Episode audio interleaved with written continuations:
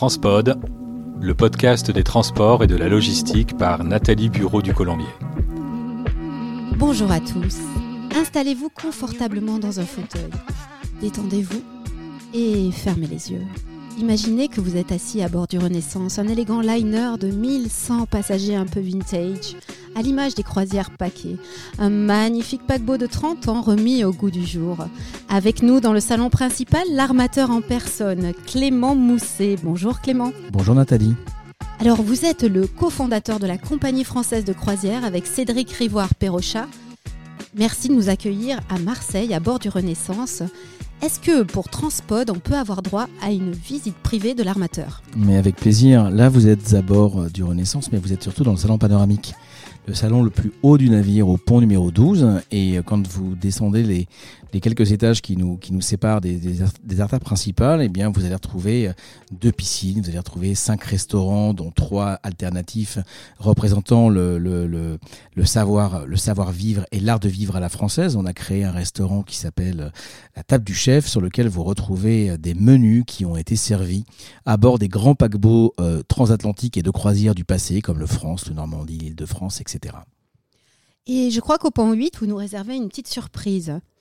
Oui, absolument. Depuis quelques semaines maintenant, nous avons euh, un collectionneur privé du Havre qui nous a euh, prêté euh, des, des, stigmates, entre guillemets, de l'ancien paquebot France. Vous retrouvez sa corne de brume, vous trouvez un morceau de la, de la coque du navire, vous avez un maillon de la chaîne d'encre tribord du paquebot, etc. Il y a plein de, plein de petits éléments. En fait, Renaissance est une sorte de musée naval à bord duquel vous allez retrouver des maquettes, etc., qui ont été présentées à bord des grands paquebots d'autrefois. Alors, euh, Renaissance vient d'achever sa saison en Europe du Nord. Racontez-nous cette première, euh, cette première saison et surtout les premières réactions euh, de vos passagers. Alors, vous savez, le français, hein, il, est, fidèle à lui-même très souvent. Il est un peu râleur, donc on, a eu quelques-uns qui râlaient. Mais ceci étant, je vais vous dire ma fierté, la croisière inaugurale sur lequel on a, on a bien évidemment eu quelques petits, quelques petits ajustements à faire. On a quand même récupéré 82% de clients satisfaits. Et aujourd'hui on, oscille entre 88 et 92% alors que nous sommes sur la seule, euh, enfin sur la cinquième croisière uniquement. Euh, autant vous dire qu'on a, on a aujourd'hui même pas sept semaines d'existence, d'avoir un succès euh, aujourd'hui euh, de, plus de 90 c'est remarquable. Et je pense qu'il n'y a pas une compagnie de croisière qui a pu, euh, dans l'histoire, une fois encore, on est une compagnie qui part de zéro, avec zéro financement derrière euh, historiquement, donc on, on a tout à créer depuis une page blanche. Et avoir un tel degré de satisfaction euh, est, assez, exemplaire. Je reconnais qu'effectivement, euh, on a quelques clients qui, partent du principe que de l'instant où ils ont payé, tout doit être parfait. Euh, c'est pour ça que j'ai pas pas eu d'état d'âme à faire quelques promotions de dernière minute, histoire de, remplir le navire et de pouvoir justement accueillir les, passagers dans les meilleures conditions, de façon à ce qu'ils viennent tester ce qu'est le nouvel art de vivre à la française en mer. Oui, et puis en plus, j'imagine que vous vous améliorez au fur et à mesure, que vous corrigez les, les défauts bien de sûr, jeunesse. Bien sûr. Non, non, on est, on est, on est comme une entreprise qui se crée de zéro en fait. Hein. Un des points, un des points essentiels que l'on a, que l'on est en train de corriger, mais assez, assez drastiquement, c'est la communication. La communication, c'est la clé même du succès des entreprises. Et aujourd'hui, que ce soit dans nos bureaux à Marseille et également à bord du navire, la communication, c'est essentiel. Si on n'a pas ça, on, on, y arrive beaucoup moins bien et, et on est en train de corriger le tir très sérieusement. Donc après Le Havre, Marseille, c'est désormais le port tête de ligne pour les croisières en Méditerranée. Alors vous avez choisi des itinéraires qui sortent un petit peu des, sentiers battus. Est-ce que c'est pour attirer une clientèle de repeaters, c'est-à-dire des habitués de la croisière qui ont envie d'autre chose? Alors écoutez, je vais, je vais, euh, je vais vous donner un, un, une information un peu secrète. Euh, parce que là où on a complètement euh, échoué dans notre business plan initial, c'est qu'on avait fait un business plan qui était, euh, qui était calculé sur 80% de clients qui avaient déjà fait des croisières. Donc, on, espérait conquérir 20% de clientèle qui n'avait donc jamais fait de croisière euh, pour, découvrir, pour découvrir Renaissance. Or, aujourd'hui, on a deux succès qui sont absolument indéniables. C'est que sur l'intégralité des croisières, pour l'instant, depuis le 29 juin, date de la première jusqu'à aujourd'hui, eh bien, nous avons 60% de notre clientèle qui n'a jamais fait de croisière, qui embarque à bord de, de Renaissance chaque semaine, entre 55 et 65% euh, de, nos itinéraires. Donc ça, c'est absolument hallucinant, puisqu'on n'imaginait pas une seule seconde. Et d'ailleurs, on n'a aucun souci avec eux, parce que pour eux, c'est une première expérience.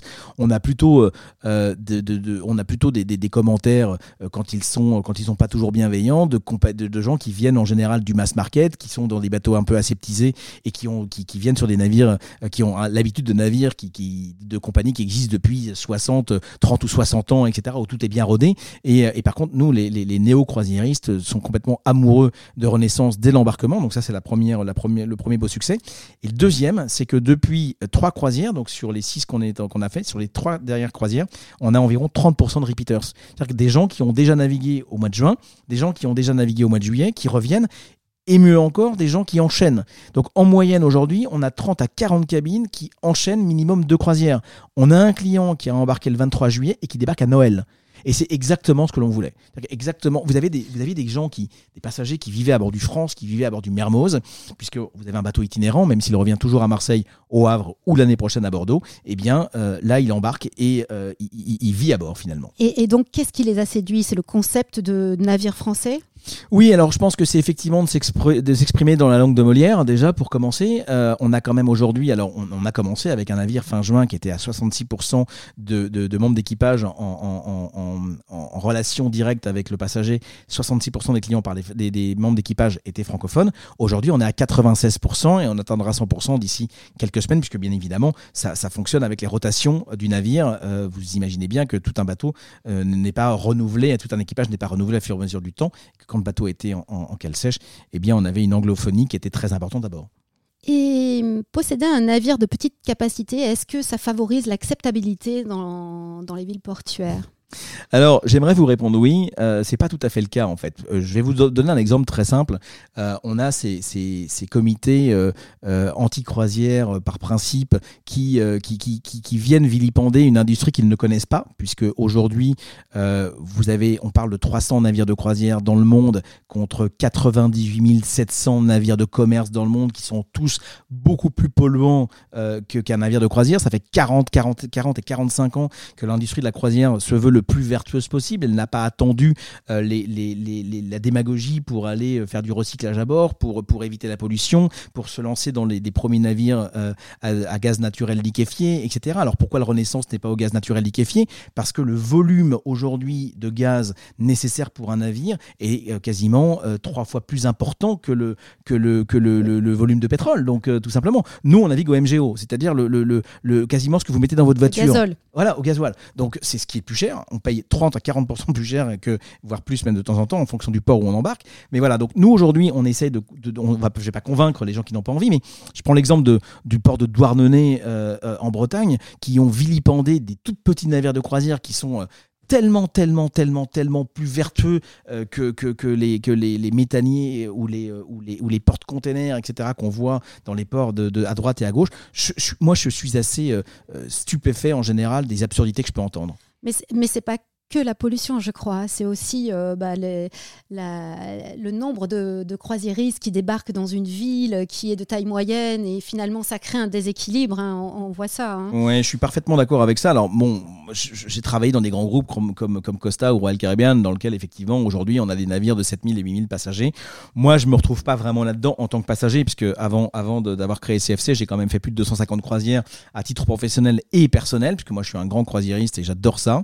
Euh, mais néanmoins il faut aussi, euh, il faut aussi euh, remettre dans le contexte les, passagers qui débarquent dans les grandes villes dépensent de l'argent et dépensent en moyenne 150 à 200 euros. Alors en fonction des compagnies, des, des, des, des, des moyens des uns et des autres, mais néanmoins, néanmoins, je, je, je suis d'accord. J'ai eu la semaine dernière, j'étais au, au Trade à Hambourg, qui est la partie européenne du Trade.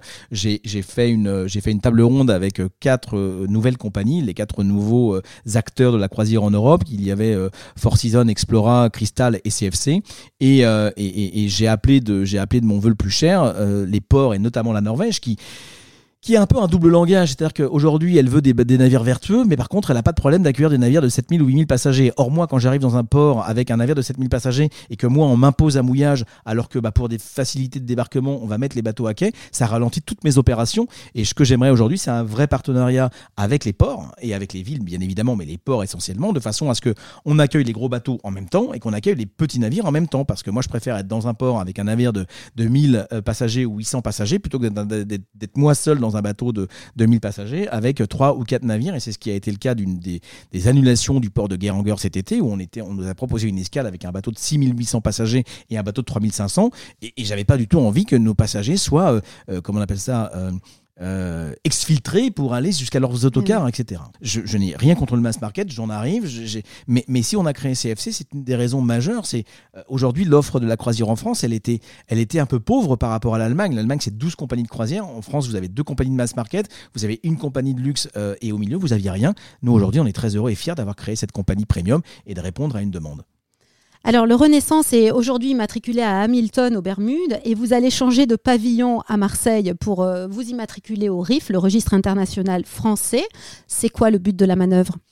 Alors, écoutez, quand on s'appelle compagnie française de croisière, il est quand même pas simple de battre pavillon des Bermudes ou pavillon des Bahamas ou, autre. Euh, on avait cette véritable volonté, et d'autant plus qu'aujourd'hui, le RIF euh, est un pavillon qui offre des avantages, je vais pas dire similaires à, à, des pavillons type Malte ou autre, mais mais c'est un pavillon extraordinaire pour, euh, pour accueillir la croisière. Euh, il y a trois pavillons en France. Le premier registre, pour les, pour les, notamment pour les, les navires de cabotage comme les ferries et autres. Vous avez Wallis et Futuna qui a été créé à un temps où le RIF n'existait pas, qui avait été créé pour Ponant et par les, acteurs de Ponant, et ça a été un très bon pavillon pendant très longtemps. Mais moi, qui suis marseillais, j'avais extrêmement envie d'impliquer la cité phocéenne, la ville dont je suis fier, et je suis un, je suis un Marseillais adoptif, euh, et, j'étais très heureux de pouvoir mettre ces, ces, lettres de, de Marseille euh, sur la poupe de mon navire, et c'est une première depuis le paquebot Mermoz en 1984. Et qu'est-ce que ça implique du point de vue euh, de l'équipage? Alors, euh, ce qui implique au niveau de l'équipage, pas grand-chose en fait. Nous, on a, on a une obligation d'avoir 25% euh, de notre, de notre staff manning, entre guillemets, l'équipage de sécurité du navire euh, européen, contre 25% de Français, idem pour le manning au niveau de Wallis et Futuna. Mais en fait, aujourd'hui, naturellement, j'ai déjà 25% de Français dans mon manning au niveau de, la, de, ce qu'on appelle le deck and engine, donc dans le pont et la machine. Mais j'ai également moi, je suis un Européen convaincu. Je suis, je suis, je suis, ok, je suis Marseillais, je suis Français et fier heureux, mais néanmoins, je suis, un enfant de l'Union européenne et je suis quand même très heureux d'avoir à bord des, Ukrainiens, des, alors ils sont pas dans l'Union européenne, mais néanmoins d'avoir également des Grecs, des, Roumains, des Hongrois qui ont des spécialités euh, propres à chacun et, euh, et on est un bateau universel et on est un bateau essentiellement européen, mais le RIF pour moi était essentiel. On va revenir un petit peu à la genèse de l'histoire. Alors, euh, Cédric Rivoire-Perrochat et vous-même, Clément Mousset, tous les deux, vous êtes connus dans ce milieu de la croisière puisque vous avez travaillé pour les plus grandes compagnies mondiales. Et si j'osais, je vous dirais que vous aviez une dose peut-être d'inconscience et de courage pour rivaliser avec les plus grandes compagnies, justement. Qu'est-ce qui vous a incité à sauter le pas? Alors, j'ai un peu répondu sur la question précédente, mais néanmoins, je vais, je vais être un peu plus clair. D'abord, euh, faut pas du courage et j'ai aucunement envie de me comparer à qui que ce soit et d'être et d'être concurrent de qui que ce soit. C'est d'ailleurs ce qu'il va falloir que certaines compagnies arrêtent de penser parce que euh, quand euh, quand on a un paquebot comme le Renaissance qui fait la taille d'une chaloupe d'un navire de, du mass market aujourd'hui, j'exagère à peine, mais c'est juste un petit peu pour l'exagération. Je, je, je pense que tout à chacun a sa place sur le marché euh, de la croisière française et francophone, puisque je m'adresse aux Français, mais je m'adresse également aux Québécois, je m'adresse également aux Luxembourgeois, aux Belges, aux Suisses et à tous les, francophones ou les French lovers de cette planète, euh, euh, pour, justement véhiculer l'art de vivre à la française. Maintenant, je vous l'ai dit tout à l'heure, quand vous comparez l'Allemagne, qui était un marché quasiment analogue à la France il y a, une quinzaine d'années, qui, n'avait qu'une ou deux compagnies de croisière présentes, c'était Aida, TUI n'existe même pas, il y avait Peter Delman, Phoenix, c'était les balbutiements, etc. Ils avaient qu'un seul navire. Euh, ils ont commencé à se développer avec l'arrivée de navires comme nous, celles qui avaient une identité germanique. Nous, on a une identité française. J'espère bien que CFC fera des petits. J'espère qu'il y aura aura d'autres compagnies de croisière euh, franco-françaises dans le futur, si on veut voir ce marché un petit peu exploser. Parce que il est extrêmement important d'avoir à un moment ou l'autre une, une offre diverse et variée, ce qui n'était pas le cas et ce qui n'est pas le cas aujourd'hui. Aujourd'hui, vous avez deux compagnies de mass market qui font rigoureusement la même chose ou presque, avec des, navires qui changent, mais que la décoration. Il y en a un qui, il y en a un qui a des décorations un petit peu flashy, d'autres qui a des décorations en Jaroski. Mais, mais, mais au milieu, vous avez des itinéraires absolument identiques et autres. Quel intérêt pour moi d'aller euh, me mettre dans leur, euh, dans leur, euh, dans leur sillage? Absolument aucun. Et puis de l'autre côté, vous avez une compagnie Nanto, Nanto-Marseillaise qui a été fondée à Nantes et qui, qui aujourd'hui est à Marseille, qui est Ponant et qui fait un travail remarquable sur, sur les, îles les plus magnifiques du monde et les explorations incroyables. Polaire. polaire. Ponant a ouvert les, destinations polaires et, est leader de, des explorations polaires et, ils peuvent en être très heureux et très fiers. Mais on n'a on, n'a pas d'ADN commun avec, à part notre francophonie, mais on, chacun est sur son territoire. Et, je pense qu'effectivement, entre ces deux compagnies de mass market et Ponant, on avait un petit peu un boulevard sur lequel aujourd'hui on, on, a, on, a juste tout à faire. Euh, on, a, on a volonté. Alors, on est un peu plus cher, on nous dit souvent, mais on essaie de nous comparer à ce qui n'est pas comparable. En fait, c'est un peu comme si vous, vous compariez une chambre d'hôte avec, avec un hôtel de chaîne. Ça n'a rien à voir. Donc, nous, si vous voulez, oui, on est un peu plus cher, mais on mise sur un niveau de gastronomie qui, en général, on, est quatre fois, on, investit quatre fois plus d'argent sur la gastronomie parce que le français, il résonne avec son ventre. Donc, euh, c'est quand même pas nouveau. Euh, et j'en suis très heureux et aussi très fier. Et je pense que si on a réussi à Paris, c'est il y avait trois il y avait trois clés qui étaient pour moi le succès de CFC. La gastronomie, on a réussi. L'animation, on a réussi. Les spectacles sont exceptionnels. Euh, et, vraiment exceptionnel sur un navire de cet âge, c'est fantastique, et une francophonie et un service absolument remarquable. On a bien sûr beaucoup d'ajustements à faire encore sur les excursions, sur, euh, je vous ai dit tout à l'heure, la communication, etc. etc. Mais, tout est pensé, tout est réfléchi, et on y travaille. Je garantis que avant la fin de l'année, on aura un, bateau qui, qui va rivaliser, pas avec les plus grands, mais avec lui-même. Alors, vous parlez d'un marché euh, spécifique. Hein, et euh, en 2007, euh, Croisière de France s'était lancée sur ce marché spécifique des croisières francophones. Ils n'ont tenu que 10 ans. Pourquoi, selon vous, ça n'a pas marché? Alors, en fait, ça a très bien marché.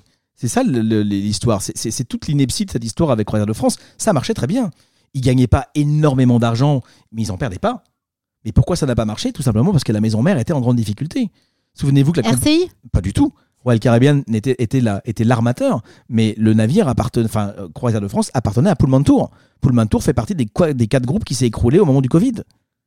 Et si aujourd'hui euh, Croisière de France a disparu, c'est uniquement une volonté de Pullman Tour à l'époque euh, et de Royal Caribbean derrière, parce que bien évidemment Royal avait une envie, euh, c'était de, développer le marché cubain. Ils ont, ils ont cherché un navire dans leur flotte, le bateau le plus petit, parce qu'ils voulaient pas non plus prendre trop de risques sur, sur Cuba.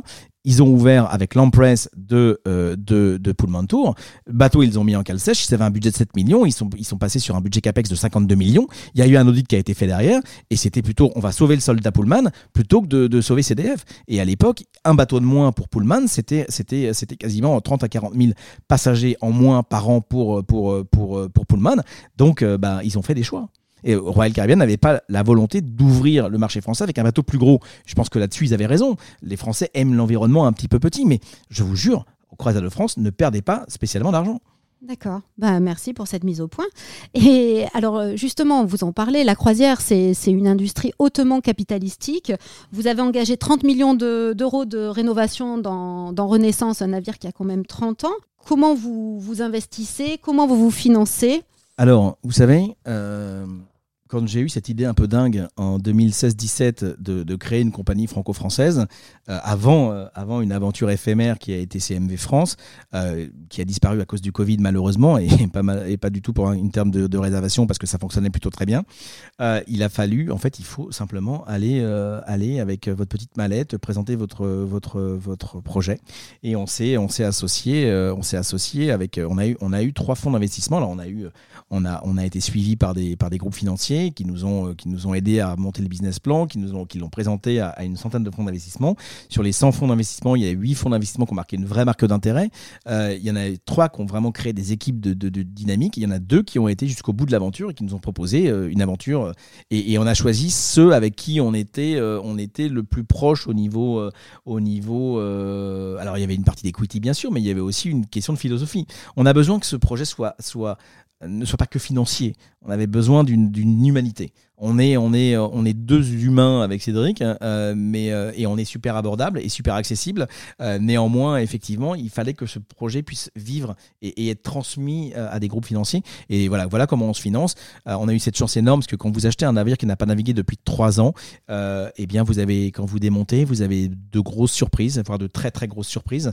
Et quand vous plus quasiment vous triplez votre, votre mise initiale de, travaux, c'est c'est pas simple. Et si vous n'avez pas euh, les reins solides, euh, sous-entendu, si vous n'avez pas un investisseur qui est prêt à vous faire confiance, eh bien, vous n'allez pas y arriver. Et nous, on a aujourd'hui euh, des gens qui, qui, font confiance dans, dans, dans, CMV, dans CFC. On a cette, on a eu cette volonté, on a eu cette volonté commune de faire sortir ce projet. Et là, aujourd'hui, on est en train de rattraper le retard. Là, on n'est pas encore au niveau des, des réservations qu'on faisait au mois d'avril, parce qu'au mois d'avril, on était à, à 600, 600, 700 passagers par semaine.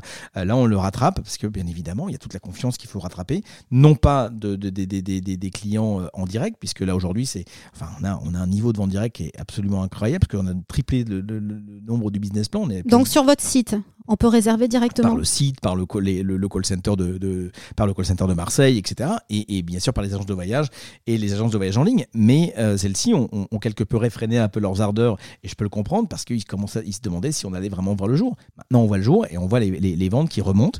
On est en campagne média en ce moment également, et, ça, se, ça, on commence enfin à retrouver des, des, des, des des pics de réservation comme on l'avait avant, euh, avant l'été. Alors juste, quelles sont vos prévisions de trafic pour 2024 euh, si vous avez un peu de visibilité? Alors d'abord, on a écouté une fois encore. CFC, c'est une compagnie qui a été créée intégralement sur l'écoute. C'est simple. On a créé des, des, des on, a, demandé à un panel d'une dizaine d'agents de voyage et d'une dizaine de clients directs croisiéristes ce qu'ils voulaient comme produit idéal. Même si nous, on avait une idée de ce qu'on voulait nous. Mais c'est pas parce que nous, euh, à 40 et 50 ans respectifs, euh, enfin 48 ans et 50 ans respectifs, pardon, euh, et, et, des croisiéristes de 65 ans et plus, qu'on a les mêmes, les, mêmes, les mêmes désirs et des idératas. Donc, il était important d'écouter. Donc, c'est pour ça qu'on a créé une compagnie sans supplément single, par exemple. Parce que le supplément single, quand on voit qu'un navire de 90% sans, sans, single et avec 100 cabines vides est, extrêmement bénéficiaire, je vois pas le vois pas le sujet en fait. Donc, on a, on a écouté cela. On a, on a également écouté sur la durée des c'est là où on s'est un peu planté. Et ça, c'est peut-être un peu de ma faute quelque part, et j'en fais mon mea culpa. Euh, c'est que je voulais des itinéraires, et les agents de voyage nous avaient demandé des itinéraires qui partaient le, vendredi, le samedi et le dimanche, pour éviter les mercredis, pour éviter, etc. etc. Sauf qu'on nous a un peu reproché le fait qu'on euh, euh, avait des itinéraires un peu longs. Et effectivement, les gens voulaient au-delà de 8 jours, mais 14, c'est un peu long. Et ça, c'était les durées moyennes d'itinéraire, c'était 13 jours en 2023. Donc l'année prochaine, ce sera 11 jours et demi. Donc on a réduit, on a, on a quelques croisades de 14 jours parce que pour aller en Islande, pour aller au Spitzberg, pour aller euh, au Cap Nord, etc., ou sur les soleils de minuit, on n'a pas le choix que d'aller sur des itinéraires un peu longs. Néanmoins, tout ce qui est, euh, tout ce qui est en Méditerranée et même les autres itinéraires d'Europe du Nord, eh bien, on est plutôt sur du 11, sur du 10, 11 jours et demi en moyenne, de façon à avoir quelque chose d'un petit peu plus percutant. Pour revenir sur les investissements, moi j'ai annoncé le chiffre de 30 millions d'euros, mais depuis la création de, la compagnie de croisière, vous avez investi au total combien? Alors, écoutez, j'ai pas eu cette discussion avec mes investisseurs parce que j'ai pas du tout envie de dévoiler des choses qui pourraient, qui pourraient être problématiques, mais on, a, on, avait un budget initial de 50 millions et je peux vous garantir qu'on l'a largement dépassé. Et justement, quels sont vos, vos objectifs euh, à l'avenir? Parce qu'un bateau, j'imagine que c'est pas suffisant. Alors, l'idée, c'est d'avoir trois navires. Le prochain, normalement, rejoindrait la flotte de CFC en 2026 et le deuxième en 2028. Ensuite, il faudra remplacer euh, Renaissance, qui, sera peut-être rattrapé par l'âge euh, ou qui sera plus dans les standards de la compagnie à ce moment-là. Et, euh, et, et, l'idée, c'est de faire du neuf pour une raison très simple c'est qu'il n'y a plus de navires qui font 1400 ou 1500 passagers disponibles sur le marché Or, les deux que nous avons, que nous avons en, projet. Donc, c'est, ça devient très compliqué puisqu'il faut quand même savoir que la pandémie, ça a été une, ça a été une, une comment dirais-je c'est, enfin plus, plus d'une trentaine, enfin une petite trentaine de navires ont été envoyés à la casse. Des navires récents même. Oui, oui, on a, on a vu les navires qui partaient au fur et à mesure, euh, qui étaient à l'encre. et qui étaient euh, parfaitement en état. Et au scrapping. Bien sûr. le, plus le plus récent date de 1998. Le plus récent connu en Europe, c'était le Costa Victoria, sur lequel j'ai navigué pas mal d'années, qui était un très très beau bateau et qui était parfaitement bien entretenu. Donc, enfin, ce sera deux nouvelles constructions. Non, on a deux, on a deux navires qui sont déjà existants et sur lesquels on est déjà en pourparlers. Et on aura donc deux constructions neuves en 2032 et 2035, si bien évidemment euh, le, business plan euh, est, au rendez-vous et que tout se, tout se passe bien. D'accord. Donc, euh, vous pouvez pas donner le nom, j'imagine, des navires. Non, mais ils seront très légèrement, très légèrement différents du, du Renaissance. Ils se ressemblent considérablement. Donc de même capacité, 1000, à peu près. 1000, 1000, combien Environ 1200, 1300 passagers. Les, très légèrement plus gros. Un grand merci Clément Mousset euh, de votre accueil. Euh, le navire va lever l'ancre là. Euh. Et oui, il apparaît tout à l'heure à 17h direction la Sardaigne et la Corse pour un week-end en mer avec nos invités et nos passagers. Merci Clément Mousset. Donc c'est la fin de Transpod l'interview. Retrouvez-nous sur toutes les plateformes et n'oubliez pas de liker si vous aimez cet épisode. Un grand merci pour votre écoute et transportez-vous bien.